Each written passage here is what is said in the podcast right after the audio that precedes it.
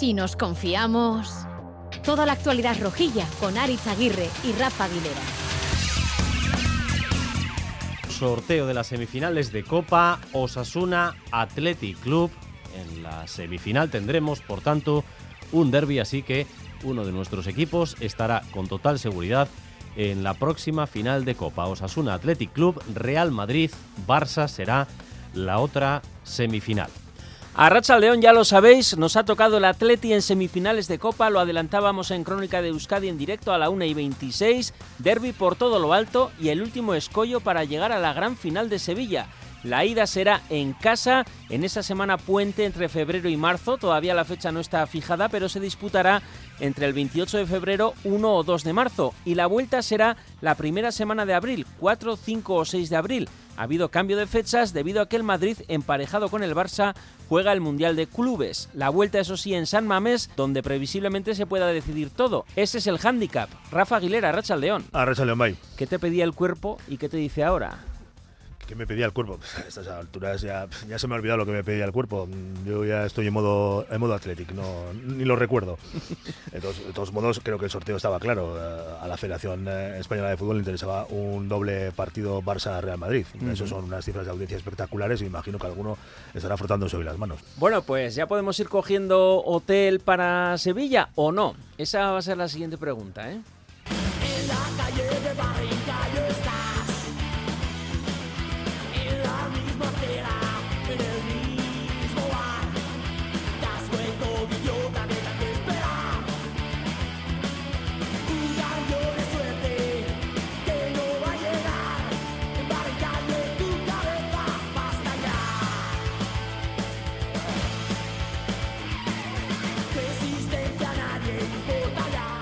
Rubén Compains, Arracha León. Aritz, Arrachaldeón. A ver si nos va a estallar la cabeza en Barrencalle. Bueno, nos puede estallar un poquito. Esa pero- primera semana de marzo, el hándicap es que se decide, eh, se decidirá, bueno, Eso es. la vuelta en San Mamés. Eso es lo que yo creo que a, a ningún aficionado ni me del, echa- echando del la bronca a Osasuna- Rafa, que no, es que se puede decidir en el Sadar. Bueno, claro. Bueno, de hecho, yo creo que lo tengo claro. Se meten aquí dos, 2-0, y luego allí te cierras con cinco defensas y a vivir. Eh, Cinco, para pocos- la cartuja. pocos me parece. Cinco. Eh, con, con Aridane. O Con seis, Aridane, o Cinco seis. defensas y con Aridane también. Aridane, sí, con Aridane incluido y todo. Bueno, ¿qué, te parece y qué querías? Bueno, pues eh, es que yo la verdad es que cualquiera de lo que nos hubiese tocado a estas alturas ya iba a ser malo, ¿no? La anterior vez que nos colamos en la final fue con el Atlético Madrid eh, en semifinales, esta vez ha tocado el Atleti. Creo que Barça o Madrid también nos hubiese dado un chance seguro, porque ambos dos vete a saber tú cómo van a evolucionar en estas semanas que, que quedan hasta, hasta esos partidos. Pero la verdad es que, bueno, pues yo creo que se ha querido un poco evitar eh, una final que fuese Atleti Osasuna o Osasuna Atleti en la Cartuja, una final de Copa que iba a ser un poquito tanto atípica y como bien ha dicho Rafa, pues creo que en este momento es mucho más interesante eh, te- aumentar el número de derbis porque el fútbol no hay que olvidar, es cuestión de, de manejar dinero y resultados al final. Joder, ¿cómo eres, eh, Rubén? Eh? Bueno, siempre la parte económica tiene que estar ahí. La, ca- la cabra tira al monte. Charlie Pérez, Arracha León. Arracha León. Pros y contras del Atleti. Pros, ¿Es el que querías? Bueno, eh, me, da, eh, me da igual. Cualquiera de los tres iba a ser complicado. Desde luego que deportivamente, a priori, eh, es el equipo más asequible de los, de los tres. Eh, el desplazamiento eh, es bastante cómodo, así que la verdad es que es era uno de mis favoritos para jugar y esos son los, pros. Los contras, bueno, pues que el Atleti es eh, especialista en la, en la Copa últimamente, son muchas semifinales, ha llegado también a, varias finales, tiene más experiencia que, que nosotros y bueno, pues veremos a ver qué, qué pasa. Luego, por supuesto, puede ser o no, depende de lo que pase en el Sadar, pues el partido de vuelta, el decisivo, que lo jugamos en San Mamés. Nuestra sexta semifinal, la última la pasamos, Irache. Bueno, mm, el fútbol al final nunca se sabe. Los resultados eh, pueden ser. Que no sea el partido contra como el que tuvimos en San Mamés, que ahí sí que estuvimos atrincherados. Es verdad que fue un 0-0, el resultado podría ser bueno. Pero bueno, ahí tuvimos bastante. el favor que no estuvieron muy certeros de cara a la portería y al final no consiguieron hacernos ningún gol a pesar de haber llegado un montón de veces. No sé si contamos 17 o, o por ahí, ¿no? Dentro de los tres rivales, que son los tres muy complicados, quizás sí que es cierto que el más asequible o el que menos ansiedad va a traer por llegar a la final puede ser el Atlético, aunque sí que tenga experiencia en este tipo de, Mm. de, de De competiciones. Bueno, y tuvimos la última de Manu Sánchez ¿eh? en San Mamés, que eso, Eso podría es. haber sido el pase a la final. Yo creo que, que tanto en Pamplona como en Bilbao se ha sonreído después del, del sorteo. Bueno, el fútbol es todo o nada, o sea que lo bonito será que tengamos todo en San Mamés, qué mejor plaza, ¿no? A mí me da un poco de pereza porque tengo mucha familia en Durango y ya han empezado a escribir que si ya han ido cogiendo el hotel para Sevilla y bueno, pero Bueno, pues- ahora es momento de revelarse, ¿no? Bueno, es te- el te momento puede- de darle puede- la vuelta. Te puede dejar la reserva. Sí, sí, eso es. Tío, si te lo pagan, ¿qué más un puedes pedir? qué, qué A mí me maravilla. hubiese gustado más un Athletic Osasuna en Sevilla ya de final. Y seguro bueno. que aunque sean de muy cerca de Bilbao, no habrán hecho con cancelación, lo habrán hecho con cancelación gratuita, ¿eh? no se habrán arriesgado. A tú sabrás. Bueno, yo puedo decir y confirmar que yo tengo reserva ya en Sevilla. Pero sin cancelación Con gratuita. cancelación ¿no? gratuita. Si no hace falta, no hace falta esa cancelación. si eso habría que luego intercambiar y para intercambiar no me fiaba mucho, así que a ver si me iba a tocar alguien de Barcelona a Madrid. Lo puedes pagar con lo que te abona a final de mes, Aritz, por participar en la. Mira, yo creo que con eso igual apaño. Eh, Charlie decía, bueno, en Bilbao y en Iruña, mm, para este derby, todos han sonreído. Bueno, pues vamos a verlo. Esto, estas son unas de las primeras reacciones de socios y de gente que hemos cogido a abuela pluma en la calle en Iruña. Recordar que la única semifinal que hemos ganado en el año 2005 frente al Atlético Madrid, la ida también se jugó en el Sadar, con lo cual tratar de sacar ventaja para defenderla en San Mamés. ¡Guasen Gorriak! ¡Hostia! Me ha parecido bonito, la verdad, que un derby para unas semifinales de Copa atractivo. El orden de partidos, pues igual hubiera preferido la vuelta en el Sadar, pero bueno, no está mal. eh, Y espero que los rojos nos den una alegría y nos, nos vamos a la cartuja. Pues nada, esto es cuestión de meter 2-0 aquí en Pamplona y cerrarnos allí en Bilbao si hace falta con cinco defensas y que pasen los minutos para que lleguemos a la cartuja sí o sí, porque este año tenemos que estar allí. En principio, a priori, a doble partido. Osasuna está, este año está bien. Ojalá gane, sí, sí. Bien, pues mucho mejor que Madrid y Barça. A ver si tenemos un poco de suerte y, y llegamos a la final. Osasuna Athletic, que gane Osasuna, ¿no? Aupa Osasuna. Y esto dicen desde Bilbo, nos los ha recogido estos testimonios nuestro compañero Ander López Lerena. La verdad es que estoy muy contento que nos haya tocado Osasuna, sobre todo la vuelta en San Mamés y, y eso a ganarles. Muy bien, eh, es lo que queríamos todos yo creo y encima la vuelta a San Mamés que va más fácil digamos. Va, pues yo veo un 0-2 para el Athletic, doblete de, de Iñaki. Yo creo que alguno de los tiene que ganar. Como son de casa, Porque así entre el Madrid y el Barça que se vayan ellos y a nosotros, a ver,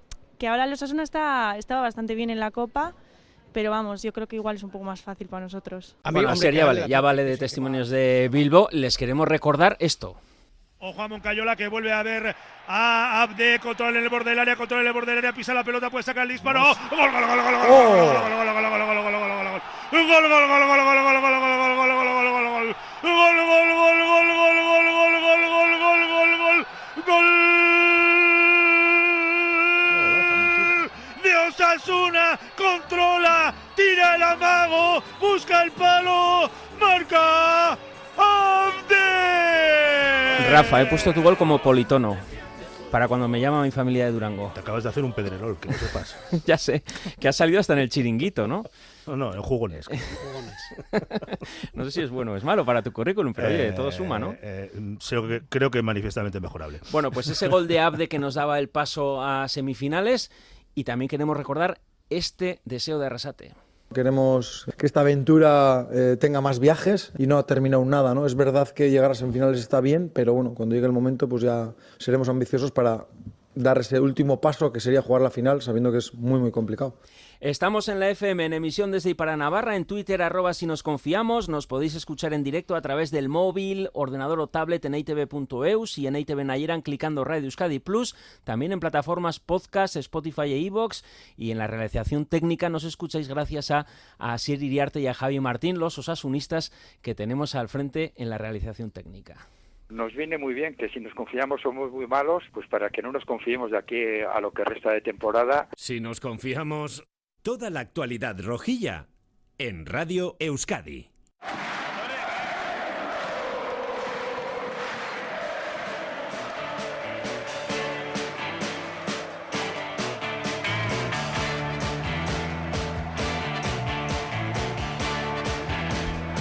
La ilusión que está claro en el día de hoy centrada en la Copa, pero en el día a día lo que nos da de comer es la Liga y de los últimos 18 puntos hemos sacado 5. Venimos de empate, ahora derrota, delante tenemos dos partidos fuera, Español y Valladolid, a priori asequibles, pero siempre fuera es difícil, y luego viene el Real Madrid al Sadar. Seguimos arriba, somos séptimos a tres puntos de Europa League, a seis de Champions, lo marca el Atlético, nuestro verdugo de ayer, y a nueve del descenso que lo marca el Cádiz. Si gana hoy el Rayo, en Villarreal nos pasa y nos deja octavos. Vamos a analizar lo de ayer, que yo creo que es lo de siempre. El Atlético pasa del balón, tiene una y se pone por delante. Gol del Atlético de Madrid. Oh, Saúl anticipándose a la defensa de Osasuna con los rojos completamente abiertos. eh, Mano a mano con Aitor. el Disparo bajo raso. Marca para el equipo de Simeone. Marca Saúl. Osasuna 0. Atlético de Madrid 1. A pesar de las que tuvimos para ponernos por delante, por ejemplo, Buenate que puede sacar el centro, que puede sacar el centro, el remate, las manos de Oblak, la que acaba de salvar Jan Oblak, el disparo de Moy Gómez, la enganchó en zona de segundo palo, apareció el guardameta del Atlético de Madrid, la más y luego los disparos de Moncayola desde fuera del área también. le puede caer el balón a Moy, puede armar rápido para sacar el disparo, ¡Buah! se lo llevaron por delante, dice Alberola que no ha pasado nada, continúa la jugada de ataque de los rojos, ya pisa al borde del área, puede sacar el disparo, sale tocada, la mano de Oblak evita el gol, la mano de Oblak evita el gol, la pelota a córner.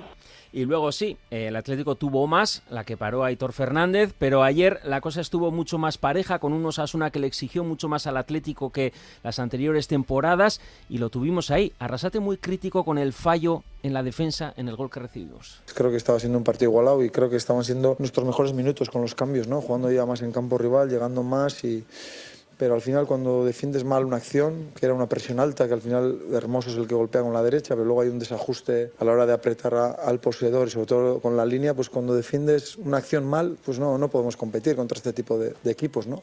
Sí podemos estar parejos, sí podemos estar en el partido, damos la sensación de que estamos ahí, pero si cometemos ese error es que es, es difícil contra los grandes pues poder, poder sumar, ¿no? Y eso es lo que nos, nos fastidia. Rafa Aguilera sobre el partido de ayer.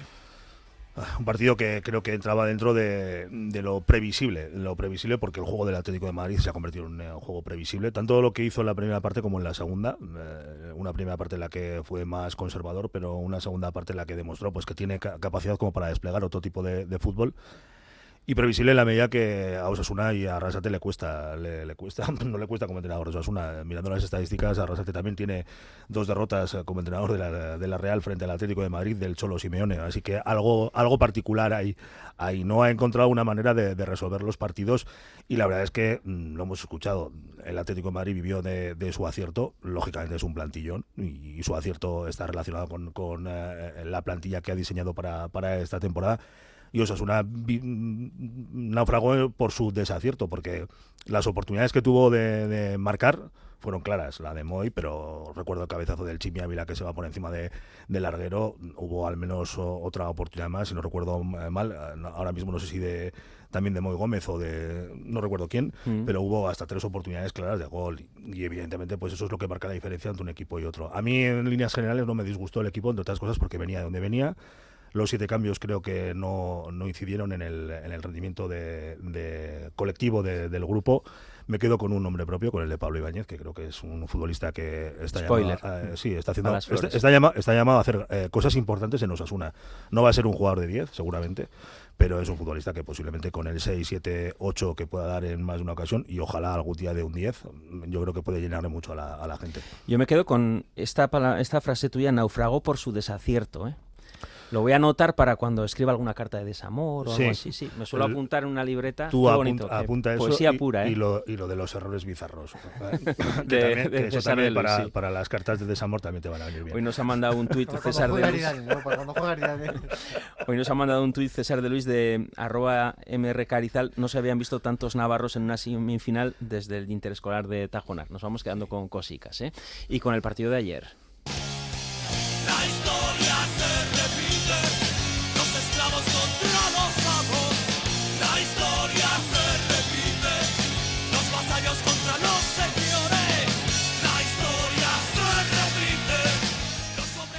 La historia se repite, nueve años sin ganarle al Atlético, lo decía Rafa, después de ese 3-0 en el 2014, novena victoria seguida del Atlético de Madrid y un parcial de 2 contra 23 goles. Irache Zubieta, la historia se repite, pero hay una diferencia entre esta derrota y las anteriores más abultadas.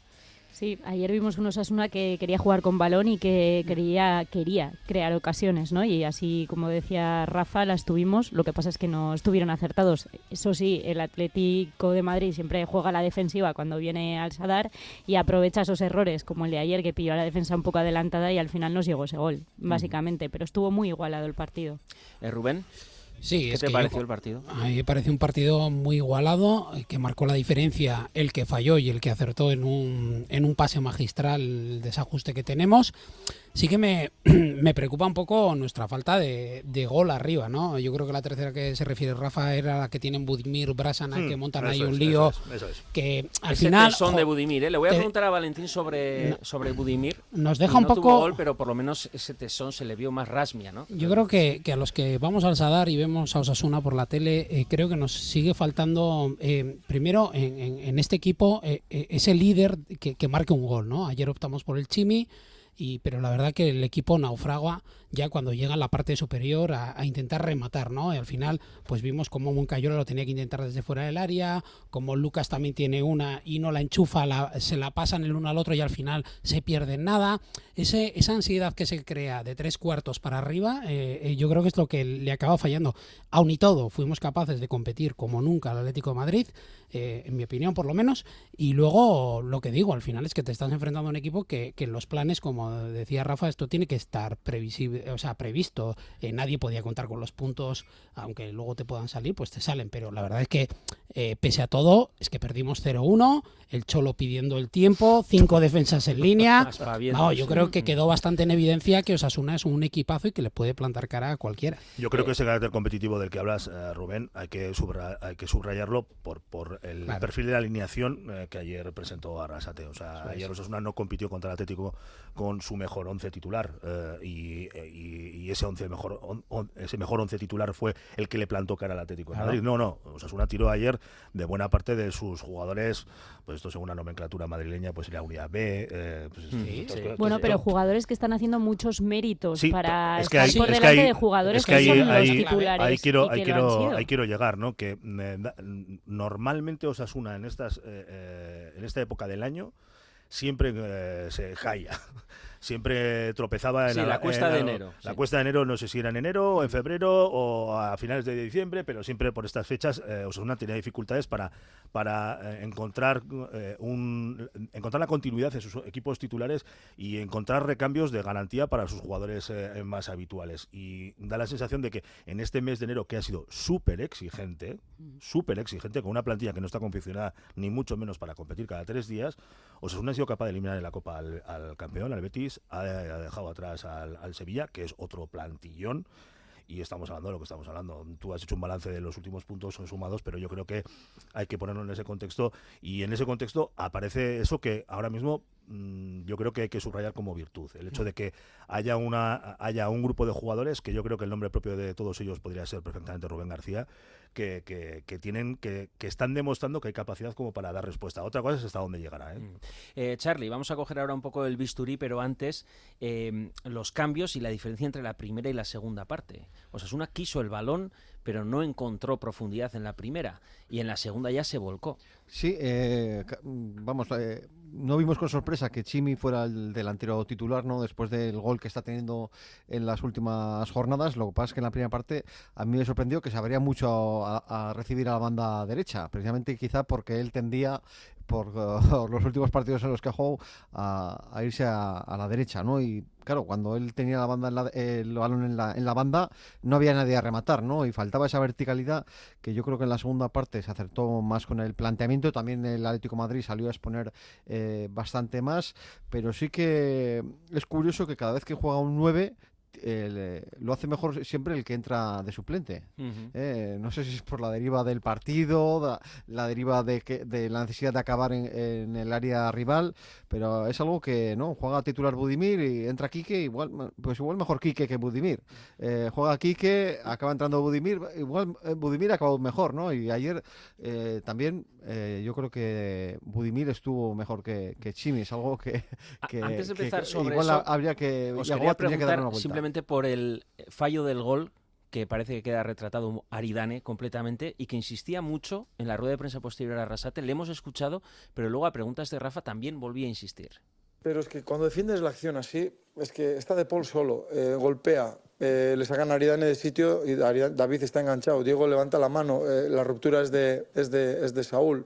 Hemos defendido mal esa acción. Entonces, cuando le das, entre comillas, una posibilidad así al Atlético de Madrid, pues se ponen por delante y luego ya es muy difícil. Puedes empatar, sí puedes empatar, pero también te pueden hacer el 0-2. Entonces, eh, contra este tipo de, de equipos que están por encima nuestro, al final hay que hacer muchas cosas bien, hay que tener acierto y hay que minimizar los errores. Durante muchos minutos lo hemos hecho, pero basta con un detalle para, para que caiga a favor de ellos. Irache, queda retratado Aridane. A ver, en la foto sí que parece que es su culpa, ¿no? O, o el que propicia ese gol, pero sí Se que es cierto. mucho intentando mm, tapar a Morata, pero, Pero el deja Atlético a de Madrid, derecha claro totalmente sí. solo eh, a Saúl. Eso es, es que Morata lo hace muy bien y arrastra a Aridane dejando esa opción para que Saúl marque el gol. Entonces, bueno, eh, quizá hi- hizo lo que tenía que hacer porque le exigió eso la jugada, a pesar de que estuviese la defensa adelantada, etcétera. Entonces, mm, fallo de Aridane, sí, pero otra persona en su situación creo que también hubiese ido detrás de Morata, quizá. Es que vamos a, a gol por fallo, ¿eh, Rubén?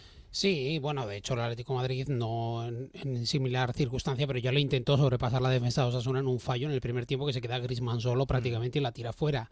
Eh, yo, el desajuste que se produce en la línea defensiva entre David y Aridane, que no tengo muy claro exactamente cuáles son las razones por las que ellos como pareja eh, se ve que pueden jugar conjuntamente sin problemas, ya lo vimos en, en contra el Elche, o sea, se produce un desajuste no parecido, pero sí también un nuevo desajuste ahí que al final genera de alguna manera esa inseguridad. Y durante prácticamente muchos momentos o compases del primer tiempo eh, tuvimos muchos problemas en el desajuste con la posición de Aridane constantemente. Y eso creo que también al final acaba llevando pues a, a situaciones que, que, bueno pues que nos provocan pues fallos como el que vimos y que es una genialidad también del Atlético de Madrid. ¿eh? Vamos allá.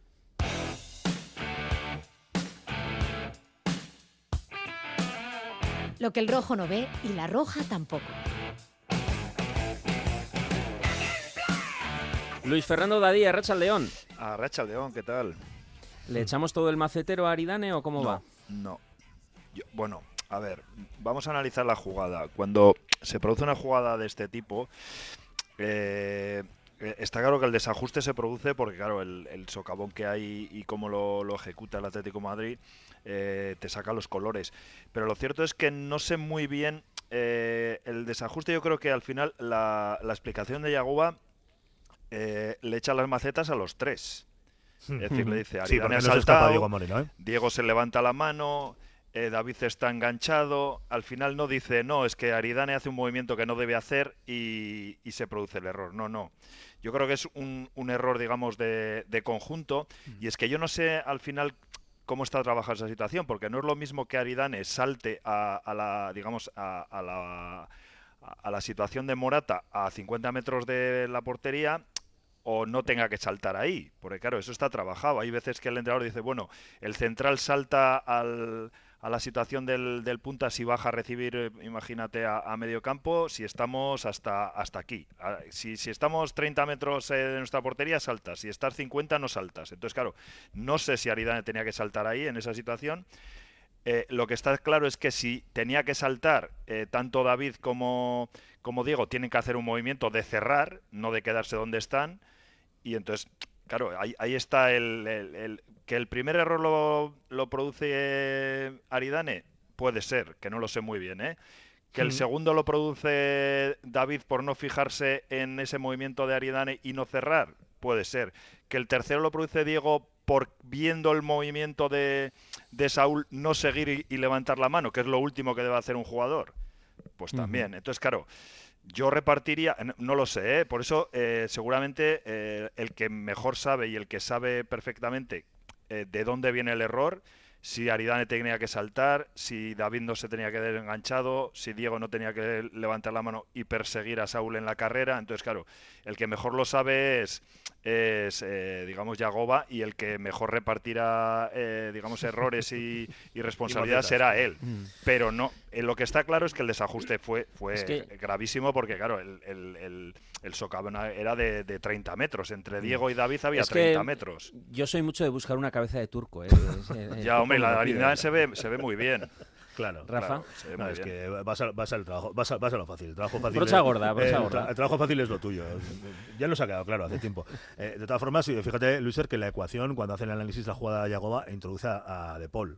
Sí, claro. Y- y- porque y no, el te- no está trono- presionado, eh, Claro, es otro de que- los es que, factores. eh, eh, Tú- no, no, es que, claro, creo, porque es, que creo, es que creo que es el factor, es, creo que es el factor que, Determinante. sosla- que soslaya a todo el mundo en el análisis Claro, de la porque jugada. normalmente porque el cuando- pasador, el, porque el pasador ejecuta un pase sin de presión. 30 y entonces metros correr sin hacia ningún adelante. tipo de presión. claro, es que Pasador yo, campeón yo- del mundo, como claro, nos decía bueno, Mikel sí, González. Pero sí. bueno, yo le echo, el, eh, digamos, culpa a Aridane, evidentemente, porque si el pasador está sin presión, eh, en el 95% de las eh, veces no tienes que correr hacia adelante, al revés.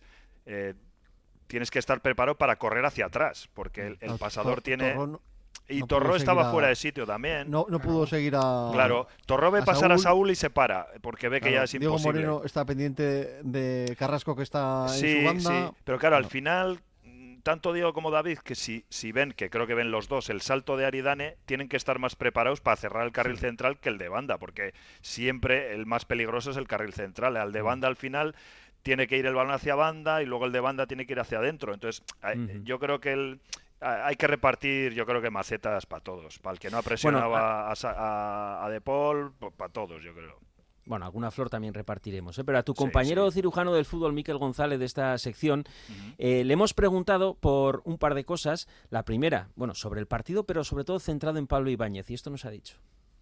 poder ver si un chico como Pablo Ibáñez se doctoraba ante un, un equipo de Champions. Y desde luego el partido no defraudó ni como partido y mucho menos el chaval. Yo ya tenía muy altas las expectativas con este chico. No niego que para mí es el preferido de los que vienen de abajo, no me escondo. Y desde luego no me defraudó en absoluto. O sea, tácticamente magnífico, con llegada arriba, bien por arriba, por alto, siendo un jugador que no tiene una gran envergadura, pero sin embargo es muy listo. Y para mí, para mí, eh, que se entienda lo que voy a decir, de su rato en el campo lo que le sobraba era Torró.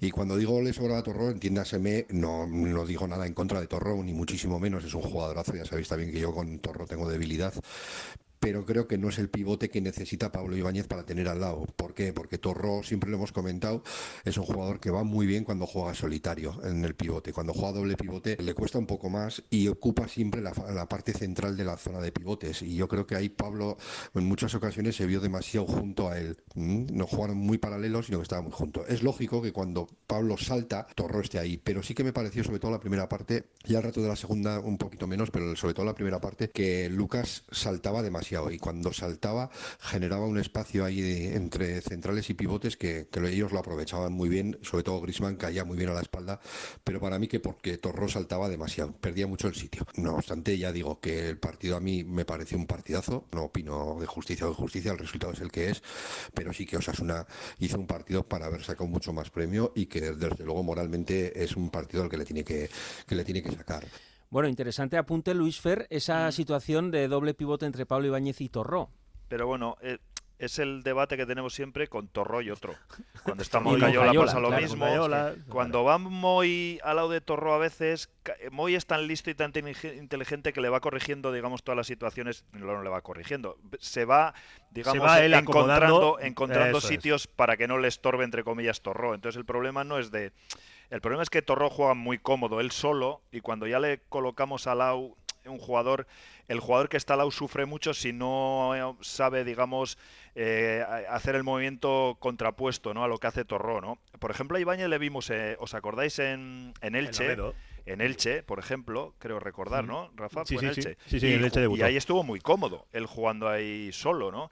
Pero sí es cierto que al final Torró, bueno, es un jugador que, que ocupa mucho sitio en esa parcela central eh, y, y no, no sabe, entre comillas, bueno, no sabe, o, le cuesta mucho el, lateralizar sus movimientos, los hace muy centrados y al final el que juega al lado, pues tiene que ir, o, se va de izquierda a derecha, derecha a izquierda, o si no, siempre se ve apartado hacia un lado, ¿no? Pero lo que ofreció Ibáñez sobre todo es que es un jugador que está preparado para jugar ya perfectamente en primera división y para desarrollar un fútbol que, que bueno, que, que necesita muchas veces un mediocentro, ¿no? A veces, ¿no? Mm. Porque a veces también el propio Yagobal ha dicho, ha dicho sobre Torró, bueno, quitamos a Torró porque necesitamos igual, creo que recordar en Bilbao, un poco más de juego posicional. Mm, mm. Bueno, situa- no sé si era Bilbao, pero bueno, algún, algún día lo ha dicho, ¿no? Entonces, El quizás... tema es eh, la Sí, sí. paradoja, Rafa, de que eh, Torró es un jugador que da equilibrio y es imprescindible, pero a la vez mm, Condiciona. es difícil que Claro. dos jugadorazos como Moncayola y Pablo Ibáñez jueguen estando Torro ahí. Eso es, eh, eh, esto, esto eh, técnicamente, eh, además utilizando Esas ter- incompatibilidades me matan. terminolo- Terminología muy eh, eh, futbolística, es el ruidico. El ruidico que hace el centro del campo de Osasuna, ¿no, Luiser? Ese Sí. ruidico hace. Sí, hace hombre, ruidico. Fíjate que Y hay igual veces, en y hay veces que vas, hay veces que vas en, en el coche y el ruidico no lo oyes. Sí, y hay otras fíjate- veces que, que no haces más que escuchar el ruidico. Pues ya, esto pero, le pasa a Osasuna. pero como luego Ya, Torró, pero, eh, te da Torró do- es 200 un pro- caballos, entonces claro, pues dices, bueno, Claro. que haga ruidico, pues tenemos 200 caballos ahí, ¿no? Y que, que empuje, ¿no? que tire del motor, ¿no? Pero a ver cómo buscamos esa solución de encajar sin que metan ruidico Torró con... Yo creo que la clave, Luis, la- ya la apuntabas en su momento cuando Con estuvimos Moncayola analizando con esto, con, cuando hablamos de Moncayola, eh, el ajuste Moncayola, Torró y Aymar, eh, cuando subrayaste la importancia de los, de los espacios intermedios, ¿no? Claro. Eh, que la gente se distribuyera en el campo. Que creo que es Moy Gómez quien eh, mejor interpreta esa situación, porque mm, reconoce en Torró a un futbolista capaz de dominar todo el ancho del, del campo y él se separa. Él se separa, incluso se coloca entre los centrales, aunque le- luego le obliga a recorrer más terreno, a conducir más tiempo, incluso a arriesgar más la, la pelota. Y eso es algo que a Moncayola le cuesta, le resulta más sencillo hacerlo de, de- de por delante de Torró, si no me equivoco, ¿no? Sí, Luis? porque Le cuesta- que- eh, Moncayola es un jugador eh, vertical, digamos, le cuesta más Eso jugar es. horizontalmente que verticalmente. Entonces, en cambio, eh, Moy es un jugador más eh, horizontal, más diagonal, es decir, sa- sabe encontrar movimientos a lo ancho de todo el terreno de juego para encontrar esos espacios. A Moncayola, Mm. el Moncayola se encuentra en, en la vertical de su carril, digamos, ¿no? O de su posición, ¿no? Entonces, Mm. ahí es un poco el... el- Por eso, por eso lo ve, por eso lo ve a Arrasate en esa posición de lateral, porque Claro. con, el, con el campo abierto por delante y la potencia que tiene, pues dice, bueno, pues para, para, para adelante tira, sin. Segundo apunte de lo que el rojo no ve y la roja tampoco, se lo hemos preguntado a Miquel González sobre el Chimi. En cuanto al Chimi, yo no termino de verlo de punta referencia. Eh, es un cazagoles, es un chico que dentro del área resuelve muy bien, como lo hizo el jueves, pero yo creo que se le saca más partido cuando está acompañado de otro punta. No acompañado de otro punta, perdón, cuando tiene otro punta de referencia, como puede ser Kiko, como puede ser Budimir, donde ellos sí que necesitan jugar solos. Y Chimi aparece por banda, descolgándose, y cuando puede ir por el centro y disparar desde fuera del área. Yo creo que la labor de punta a punta la hacen mejor los otros dos y Chimi sí que es, bueno, pues evidentemente nadie le va a negar el gol que tiene y nadie le va a negar la presencia que tiene dentro del área, pero sí que creo que hace más daño cuando está acompañado por uno de los otros dos puntas y él tiene más libertad de movimientos a la hora de moverse. Cuando está más fijo entre centrales, yo creo que ahí sufre un poquito. No es un 9 al uso como pueden ser los otros dos. Brevemente, eh, Luis Fer, sobre esa incompatibilidad de delanteros y sobre preferir al Chimi por la derecha mm, acompañado con un Bueno, delantero centro. Fíjate que en un momento Chimi del que coja partido todas las... m- me ¿Mm? pareció que podíamos pasar a jugar porque a Rubén le vi también un poco incómodo.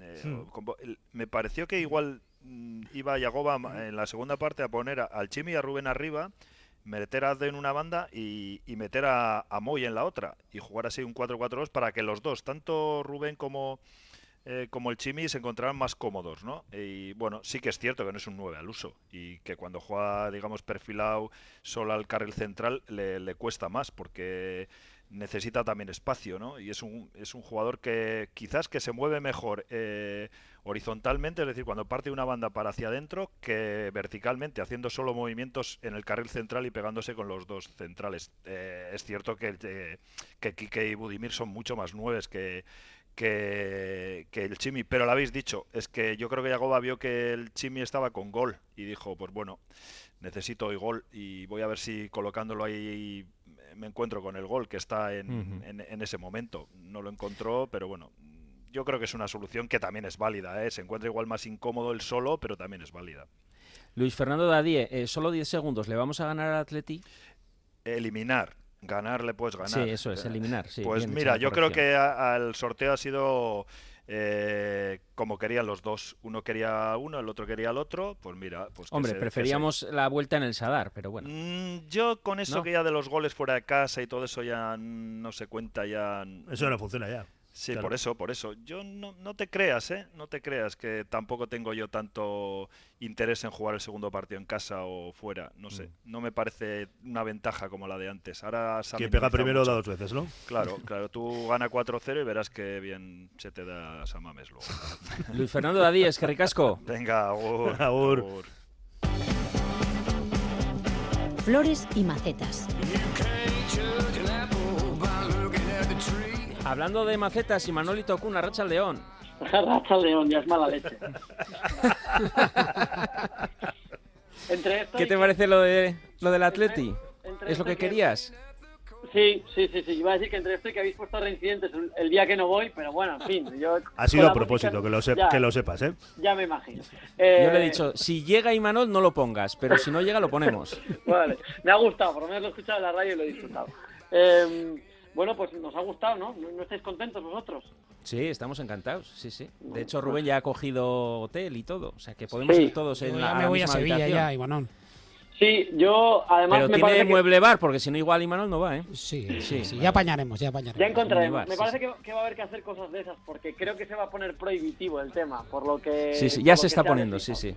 Me han dicho que unos 1.200 ya por el centro, apartamentos. Eh, mejor jugador del partido, porque estábamos en las flores y las macetas, mejor jugador para Aitor Fernández, Charlie. Sí, yo, eh, dado que tampoco hubo jugadores que so- so- sobresalieran eh, mucho ayer, yo creo que las paradas que hizo Aitor permitieron al equipo llegar eh, vivo al- a, los últimos minutos y, bueno, yo creo que, que da mucha seguridad y hizo un buen partido, además de con- de las paradas con el balón en los pies también. Algún problema con los pies, ¿no? También, Bueno, pero eh, normal de la presión, pero yo creo que anduvo muy bien. eh, eh, Tuvo dos con los general. pies Sí. difíciles, que no pasó nada. Yo estaba a punto de sacar Sí. el debate de la portería, pero bueno, como ahora tenemos No, partidos para todos los porteros. Vale, mejor jugador de casa para Pablo Ibáñez y Manol.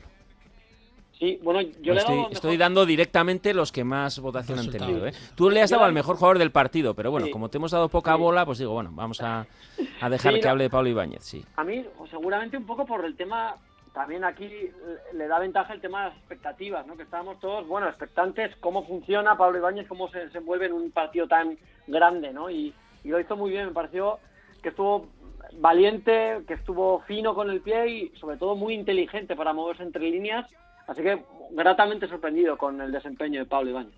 Mm. Eh, también Diego Moreno, ¿no? Tú has, eh, lo has puesto como mejor jugador de casa, has sido el único, todos los demás Pablo Ibáñez, salvo Irache, que ha apostado por David García, pero Diego Moreno también es, eh, bueno, un jugador que se está, mm, a falta de los lesionados eh, Nacho Vidal y Rubén Peña, se está afianzando en el 11, siendo un canterano que hasta ahora jugaba en, en Primera Federación.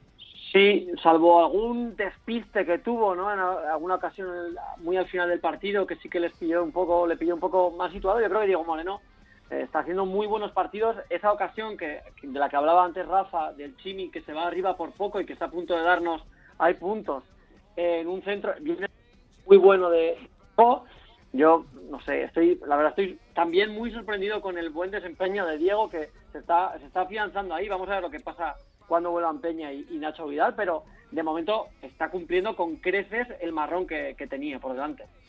Bueno, premio si nos confiamos al jugador menos acertado, es decir, la maceta va para Aridane, sorpresa. que se está afianzando en el macetero. sorpresa, Sí, ¿no? Es que Mm, ya sorpresa. vamos un poco ya con la inercia, ¿no? Bueno, ya lo hemos comentado. En cambio, eh, Rafa y también Irache mm, le ha dado la maceta a Budimir, Irache. Bueno, yo creo que tiene que ahí perfilar un poquito más el tema de, de los goles, ¿no? Básicamente por eso, o sea, no hizo mal partido, pero un delantero pide gol y es lo que está faltando ahora mismo al equipo. Rafa. Ya sabes que mis macetas no- su- suelen eh, tener ese componente, eh, el, de- el, de- el rejón, no sé si de castigo o no, pero, pero el de rejón, y creo que mm, a Budimir seguimos esperándole. Seguimos esperándole. Mm, La verdad es que demuestra que efectivamente eh, no baja los brazos y que sigue peleando, pero evidentemente a Budimir, el rendimiento de Budimir no, no se mide única y exclusivamente por, por esa pelea, sino se le mide por, por el rendimiento y por los goles. O sea, el su rendimiento está vinculado a los goles y los goles no llegan. Está peleando más que nunca, pero no llegan los goles. Bueno, eh, Flores para eh, Aitor Fernández y Pablo Ibáñez, la maceta para Aridane. Y precisamente quería hablar con Valentín del caso Budimir. A ver si tenemos caso Budimir.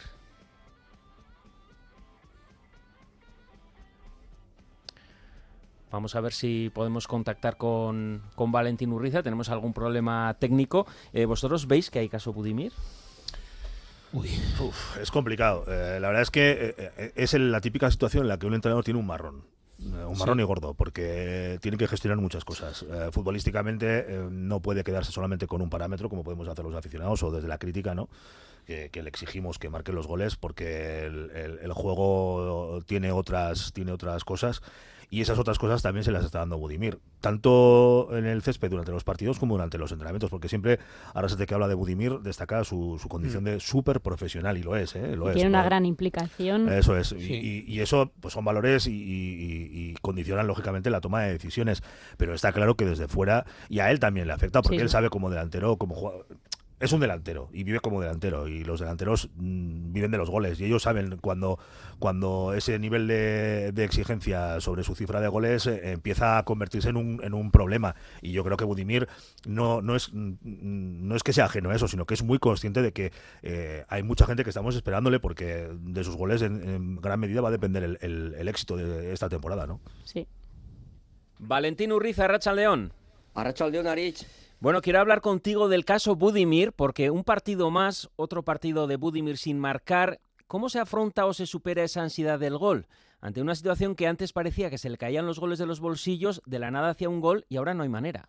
La verdad es que cuando un deportista experimenta preocupación y pensamientos negativos, lo que nosotros denominamos ansiedad de estado cognitivo, hace que la toma de decisiones sea deficiente, que los niveles de concentración disminuyan, aumentando el número de errores, ¿no? que es lo que le está pasando a, a Budimir. Eh, se pueden detectar estrategias como el control de pensamientos, la focalización de la atención, el manejo y gestión emocional y la conducta. ¿no? Es conveniente trabajar aspectos como repaso mental del plan de competición, esto lo tiene que hacer conjuntamente con Yagoba, en la previa visualización de vivenciar situaciones de competición que puedan surgir para prepararlas. Y luego a nivel individual tiene que hacer ejercitar eh, el autocontrol, sobre todo controlar el diálogo interior, ¿no? que sea positivo y proactivo. Así como, aunque parece una tontería, eh, ejercitar ejercicios de respiración e incluso técnicas de relajación muscular. Todo esto es, es útil y funciona. Y si se le aplica y no funciona, tiene que buscar un profesional. ¿Es así?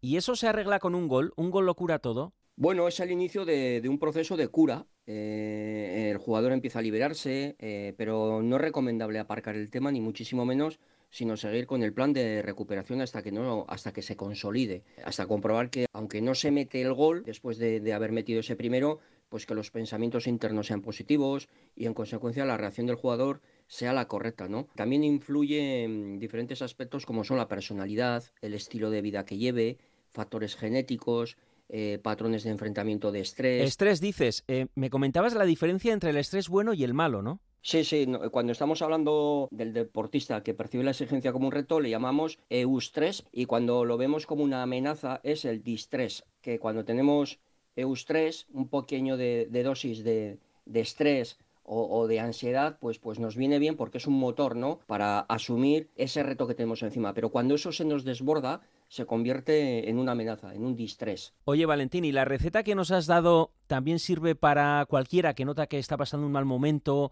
y, por ejemplo, en el trabajo nada le sale bien? Sí, sí, por supuesto. Cada persona somos un mundo, ¿no? Eh, hay personas que ante una determinada situación se hunden y otras que con la misma situación se crecen, se vienen arriba, ¿no? No, no podemos generalizar, hay que ver cada caso en particular. Pero sí que es evidente que hay muchas similitudes entre lo que le está pasando a este hombre y lo que nos puede pasar a cada uno de nosotros y nosotras en nuestra actividad, ¿no? Hay que analizar qué es exactamente lo que está causando esta situación, qué importancia tiene el tema para nosotros, si es general o puntual, eh, el grado de incertidumbre, la amenaza del fracaso, situaciones novedosas o desconocidas que no sepamos y por eso hay que entrenarlas para tenerlas más conocidas, experiencias frustrantes y otros factores como pueden ser eh, personales, familiares, expectativas, miedos. En definitiva, hay que hacer una fotografía de, de todo esto para trabajar con la persona en cuestión donde seguramente, como digo, hay aspectos similares a trabajar, como son con el deportista, como pueden ser el autocontrol, el lenguaje interior positivo, control de la respiración, etcétera.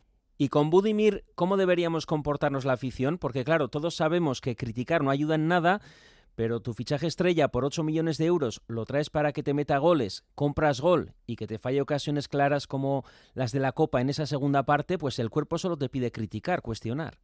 Y es normal, la afición es soberana, paga y si un jugador se la ha fichado para una determinada actividad como puede ser meter goles y no los mete, pues se mosquea, ¿no? Y además reiterada en el tiempo, es normal.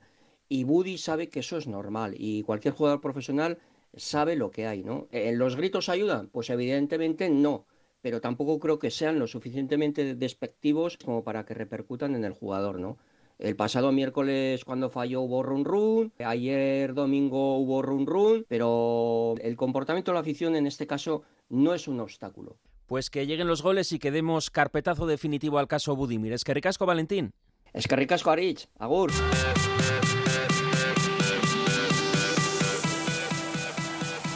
Bar en bar.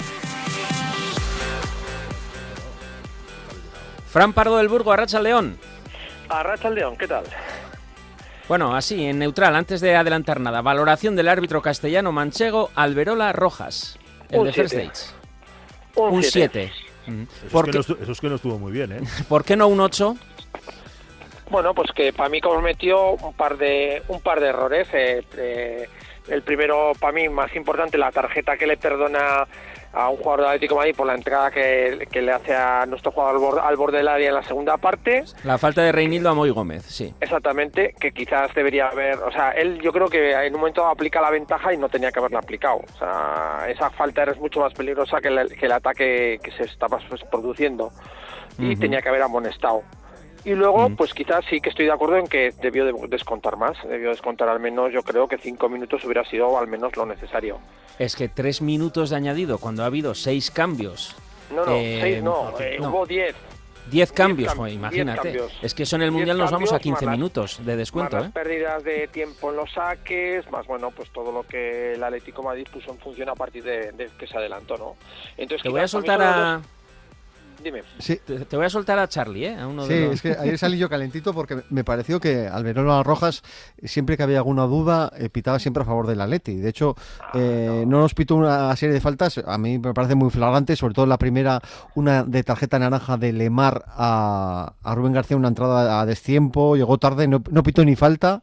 eh, y luego a mí me llamó la atención que en el Atleti tiene una media de 13 faltas por partido, ayer solo Alberola el, eh, pitó 7 el Atleti, o sea, es que cuando el Atleti ver, ayer eh, metió pierna igual que Osasuna. equipos, ¿eh? Yo creo que les dejó jugar bastante a los dos, ¿eh? O sea, a 14 ver, faltas Osasuna, 7 el Atleti. Y luego al final, sobre todo en la segunda parte, un poco el criterio era siempre ante la duda, ¿no? Siempre, Siempre, siempre, para siempre. el Atlético de Madrid. A ver, bueno, yo ya te digo que yo no estoy de acuerdo porque yo creo que, sí que hizo, en, en líneas generales hizo un buen arbitraje, ¿eh? O sea, a mí yo Por creo que en líneas generales... Dime. No, ¿y por qué un 7? Te he dicho por qué no un 8, ¿por qué un 7? Pues por eso mismo, por la jugada esa y por no dar el descuento que considero yo que tiene que darlo. O sea, es que el descuento es una cosa que es clarísima, o sea, So- pero bueno. Sobre el VAR, el árbitro andaluz Medi Jiménez no decimos nada, ¿no? Yo esperaba No, no, que no tuvo- no, actuase en el gol, pero luego vimos que era muy claro y No, no, no exactamente. Es que yo también en el gol al principio, la primera eso, y "Buah, fuera juego clarísimo. Y cuando dices, joder, no lo, no lo están chequeando, o sea, no, no lo Mm. están chequeando, no están diciendo nada, digo, bueno, este, te- tiene que ser un agujero, pues eso, un agujero muy grande de la defensa de Osasuna. Que me dices por qué en un 7 y un 8, yo no sé cómo habréis puntuado a los jugadores, porque no estaba, la verdad que ahora no estaba, no Mm. podía abrirlos, pero vamos a ver, eh, también entonces eh, los jugadores de Osasuna tendrán una muy mala nota si consideráis que, el, el error más grave fue nos, consu- nos costó un gol, ¿no? Se llevó un macetazo a Aridane casi unánime, ¿eh? Sí, sí. Ya, Le ya, hemos pero dado, bueno, ¿eh? a Aridane, Aridane sí. ya- pero algún otro también, o sea, porque bueno, Sí, al alguno final es un también. fa- Por cierto, eh, Fran, ¿has tenido oportunidad de ver la jugada en la que eh, la del derribo a Abde en el área del Atlético de Madrid? No, para mí no, para mí no es nada, ¿eh? Para Mm. mí no es nada. Ya. Oye, que jugó el Chimi Ávila, por cierto. Le Pues sí, retiraron pues la bueno, quinta pues bueno, le tarjeta. retiraron la tarjeta, bueno, pues digo Tú yo... que a decías mí- que tenía que aprender a... Te avisé, Sí, ¿eh? pues a, a Fran, me- te a avisé. medir un poco, a medir, porque muchas veces yo creo que es, es, es un jugador que es, es tan, a- o sea, cuando es, es tan apasionado, tan tan alocado a veces, tan que lo se tira con todo, que muchas veces, pues pues pues igual da lugar a la confusión. Pero bueno, Eh, me te- alegró. ¿Te preocupa Dime. el arbitraje de las semifinales o no? A mí lo mismo que me preocupaba el de, el de, el de los cuartos y, No, que y es, todos es para picarte tan, un poco, tan, para tan, picarte tan- un poco, ¿eh? Ya, ya, ya. Pero todos Recuperar el de la final, sí, eso. nos va, nos va a robar, nos va a hundir, nos va no sé qué. Y, y, pues yo sepa, no pasó nada. Vamos, o sea, vamos, fue un arbitraje correcto, con, con errores como todos los arbitrajes. A ver, que, que, que es que perfecto no hay nada. Fran Parado del Burgos, seguimos comentándolo la próxima semana, ¿eh? Muy bien. Bueno, un abrazo. Que recasco. Agur.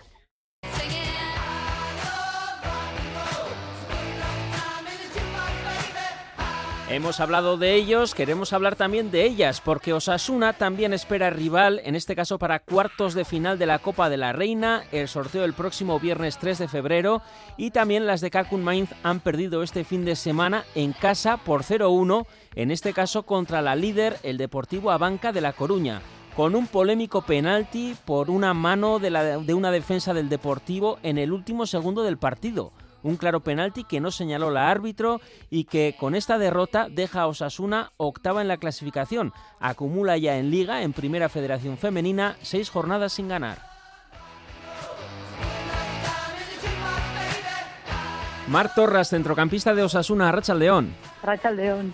Bueno, ¿qué me dices de ese penalti, mano a disparo de Patrick Zugasti en el último minuto y que el árbitro estando encima no pitó? Bueno, eh, desafortunadamente no pitó, la verdad que fue, fue polémico, lo, lo intentamos pedir porque al final fue bastante claro, pero bueno, el árbitro no lo vio, así que más no se puede hacer respecto a eso. ¿Lo visteis muy claro?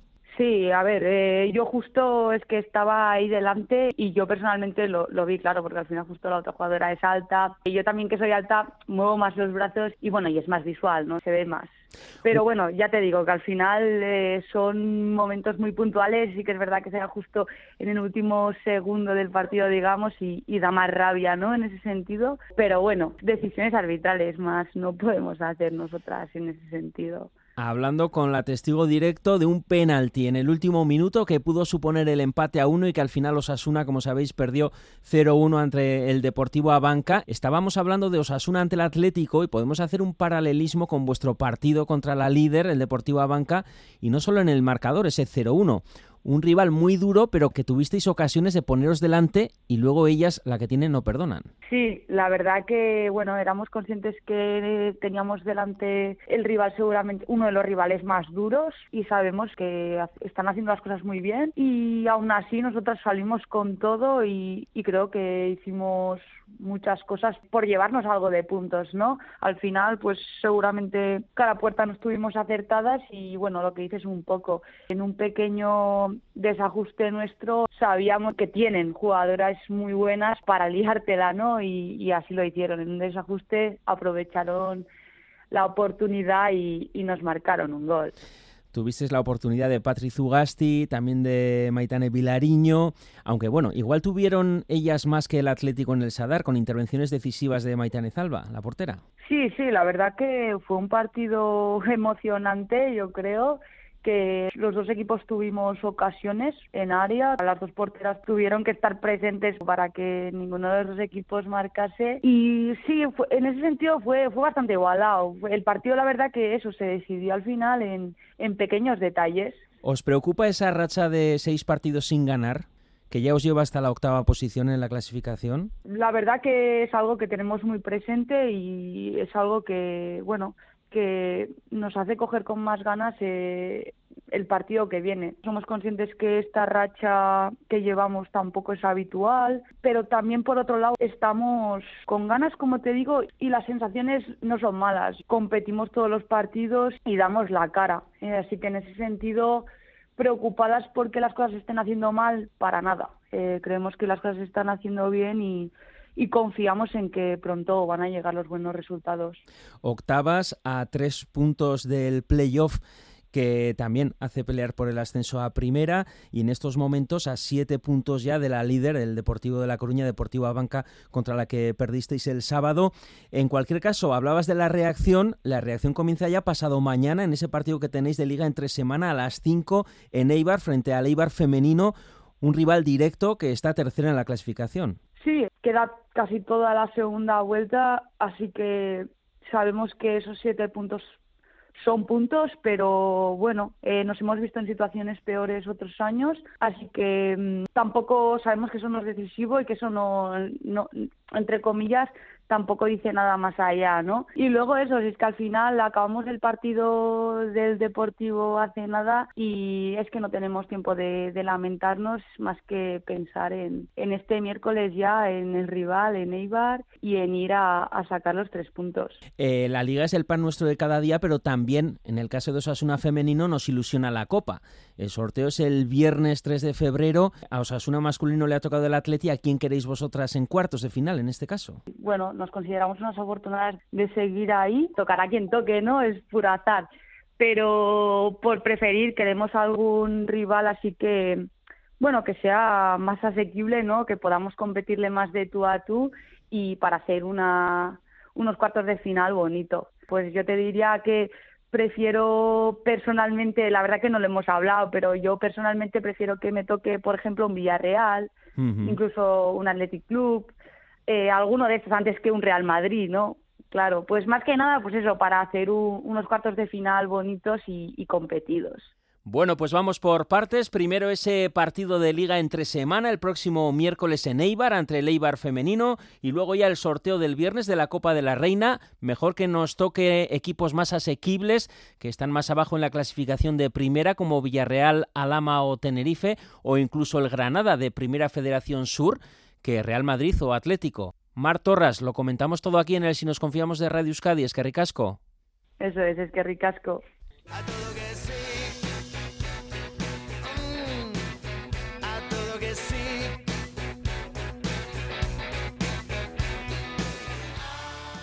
Bueno, nos quedan cinco minutos, pero quería que quería preguntaros, quería que comentarais ese cambio en la estructura financiera de Osasuna, del club, en el que Ángel Ardana deja de ser gerente de Osasuna, pasa a la gerencia de Fundación Osasuna y el nuevo director financiero será José Antonio Marco.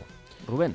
Bueno, pues una información que por lo menos a mí me ha pillado de sorpresa y algo que no acabo de entender porque tampoco queda muy claro en el comunicado exactamente qué condiciones Ángel uh, pasa a ser eh, el que va a gestionar a partir de ahora la fundación y en qué condiciones llega el nuevo el nuevo puesto que se ha creado porque mm. parece ser que se ha eliminado eh, entiendo que por eh, exigencia de la dirección general del club se ha eliminado el puesto de gerente, parece que él asume parte de los roles y simplemente separa la parte financiera de, del resto de actividades. Eh, José Antonio Marcos Sánchez que asumirá la parte financiera y también la parte de recursos humanos y lo justifican en que el crecimiento del club estos años, pasar de un presupuesto de 29 millones a hacerlo a 70 millones, pues hace ne necesaria una mayor profesionalización en esa parte financiera y de recursos humanos.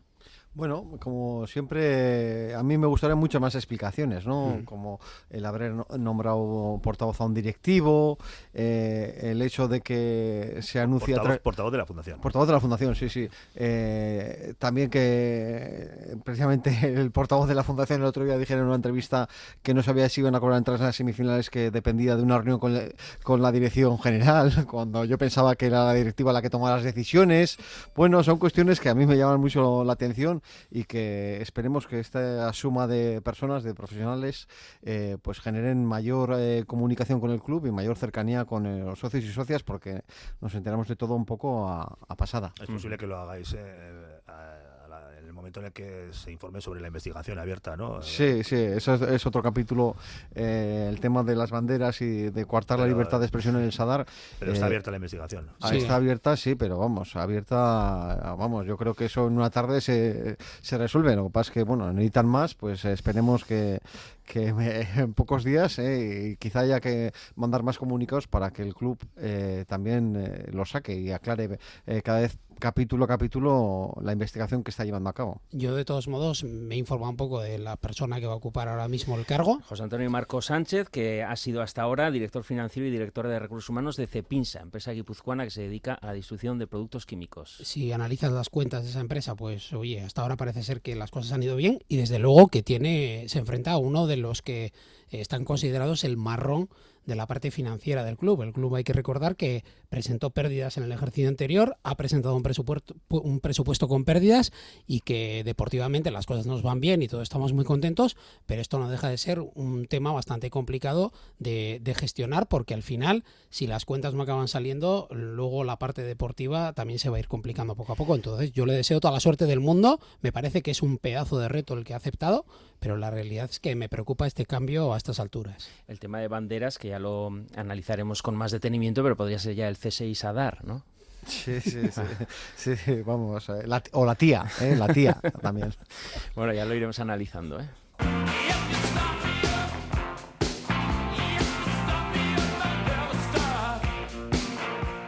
Y Manuel, nos queda minuto y medio. Eh, balance de la primera vuelta de la temporada y lo que nos queda con esos dos partidos fuera y ese partido en casa contra Real Madrid. ¿Cómo lo ves?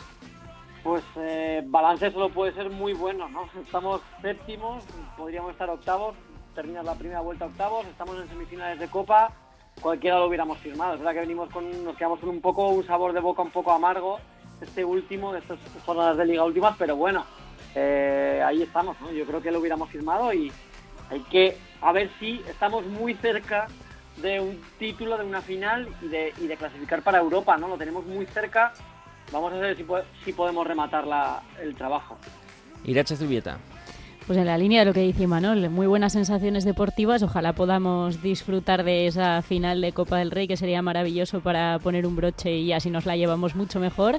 Y con la tarea prácticamente hecha al terminar la primera vuelta, que quién nos lo iba a decir al principio de temporada y sobre todo en el bachecillo ese que, que pasamos. Ahora hacer bien los deberes fuera de casa y a esperar al Real Madrid, que será un partido complicado. Pues volvemos el próximo lunes para comentar ese español Osasuna y mientras tanto podéis escuchar esta tertulia íntegra en itv.eus y en ITV Nayeran en la página Si nos confiamos y todos los contenidos que iremos renovando en Twitter en arroba Si nos confiamos. El lunes a partir de las 3 con el aliciente de ganar a nuestro querido Diego Y con la mente puesta en domar a los leones y volver otra vez a la soñada final, porque ya sabéis que la vida es eso que pasa entre sueño y sueño, entre partido y partido de Osasuna. Vitarte Anesa Astú, si nos confiamos, Gubet Gorriak.